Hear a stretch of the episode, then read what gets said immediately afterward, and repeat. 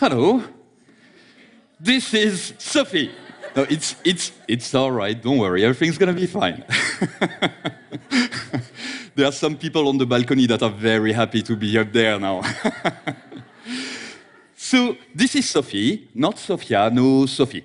Uh, she has a French name. Uh, you wonder why? so, Sophie, for most people, is the incarnation of terror, really. She's far too leggy, she's far too hairy, and she's far too big to ever be trusted. But to me, Sophie is a fantastic feat of bioengineering. You see, Sophie is a testimony to all those creatures that have managed to survive since the beginning of times, all those animals that have managed to have offspring generation after generation until this day. You see, over one billion years ago, the first primitive cells have started to evolve on this planet. It took spiders 430 million years to become what they are now. One of the most versatile, one of the most diverse, and one of the most evolved group of predators to ever walk this earth. Yeah, it's actually quite sporty to give a speech while wrangling a tarantula, I have to say. so, we shouldn't forget that Sophie, and in fact, all of us, we all are a testimony to all those ruthless battles that actually were won consistently by all our ancestors, all our predecessors. In fact, all of us, every single one of you, is, in fact, uh, uninterrupted, one billion years old success story. And in the case of Sophie, that success is partly due to what she has in her chest, just under her eyes. In there, she has a pair of venom glands that are attached to a pair of fangs, and those fangs are folded into her mouth. So, without those fangs and without this venom, Sophie would have never managed to survive. Now, many animals have evolved so venom systems in order to survive. Nowadays, any species of venomous snakes, any species of spider, any species of scorpion um, has its own venom signature, if you want, made out of dozens, if not hundreds, chemical compounds. And all of those compounds have evolved purely for one purpose disable and eventually kill. Now, venom can actually act in many different ways. Venom, believe me, can make you feel pains that you've never felt before. Venom can also make your heart stop within minutes, or it can turn your blood into jelly.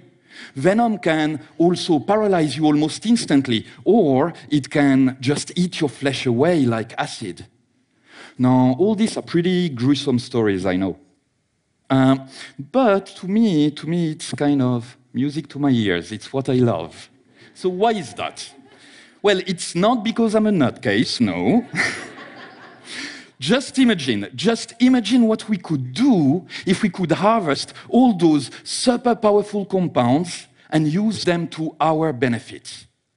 That would be amazing, right? What if we could, I don't know, produce new antibiotics with those venom? What if we could actually help people that are suffering from diabetes or hypertension? Well, in fact, all those applications are already being developed by scientists just like me everywhere around the world as I speak. You see, hypertension is actually treated regularly with a medication that has been developed from the toxin that is produced by a South American viper. People that have type 2 diabetes can be monitored using actually the toxin produced by a lizard from North America. And in hospitals all around the world, a new protocol is being developed to use a toxin from a marine snail uh, for anesthetics. You see, venom is that kind of huge library of venom of um, chemical compounds that are available to us, that are produced by hundreds of thousands of live creatures. And, oh, sorry, she just wants to go for a little walk. Spiders alone actually thought to produce over 10 million different kinds of compounds with potential therapeutic application. 10 millions. And do you know how many scientists actually have managed to study so far? About 0.01%.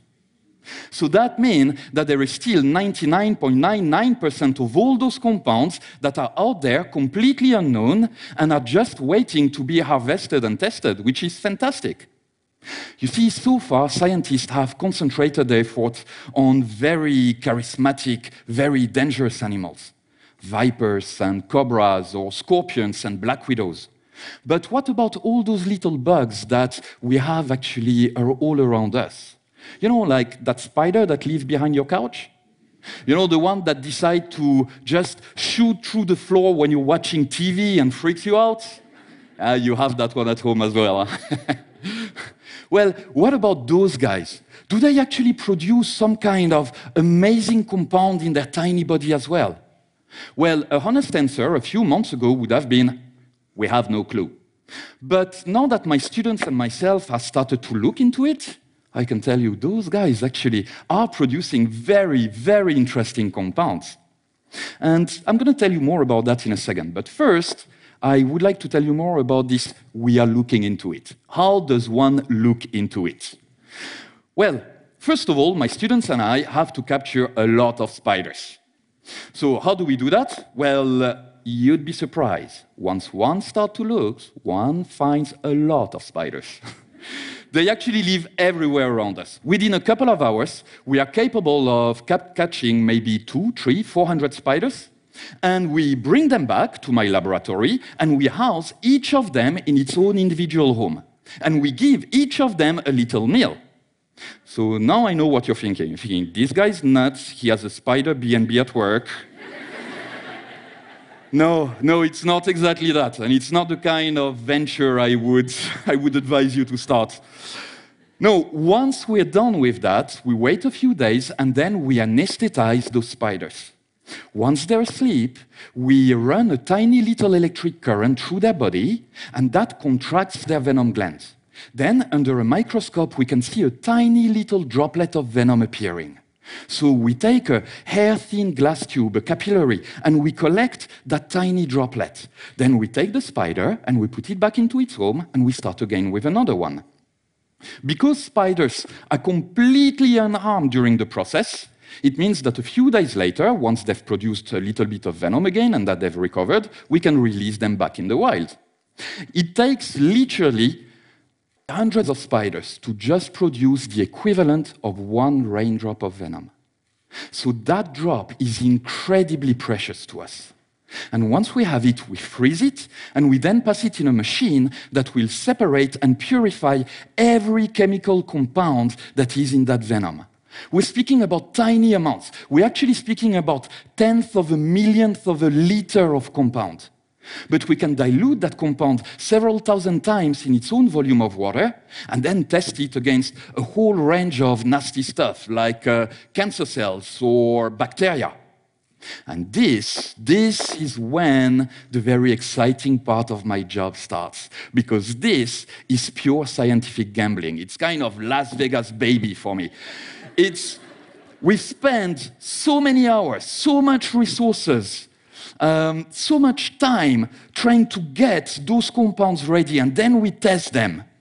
And most of the time, nothing happens. Nothing at all.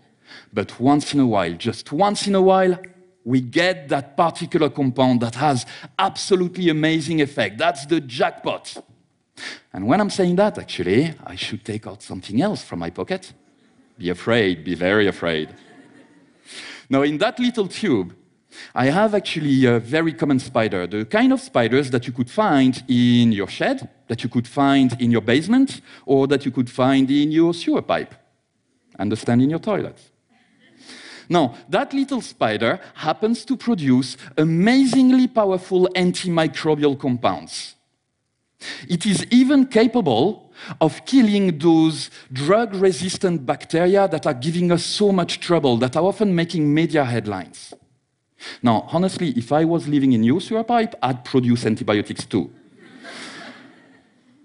but that little spider actually may hold the answer to a very, very serious concern we have. You see, around the world, every single day, about 1,700 people die because of antimicrobial resistant infections. Multiply that by 365, and you're reaching the staggering number of 700,000 people dead every single year because antibiotics that were efficient 30, 20, or 10 years ago are not capable of killing very common bugs. The reality is that the world is running out of antibiotics, and the pharmaceutical industry does not have any answer, actually, any weapon to address that concern.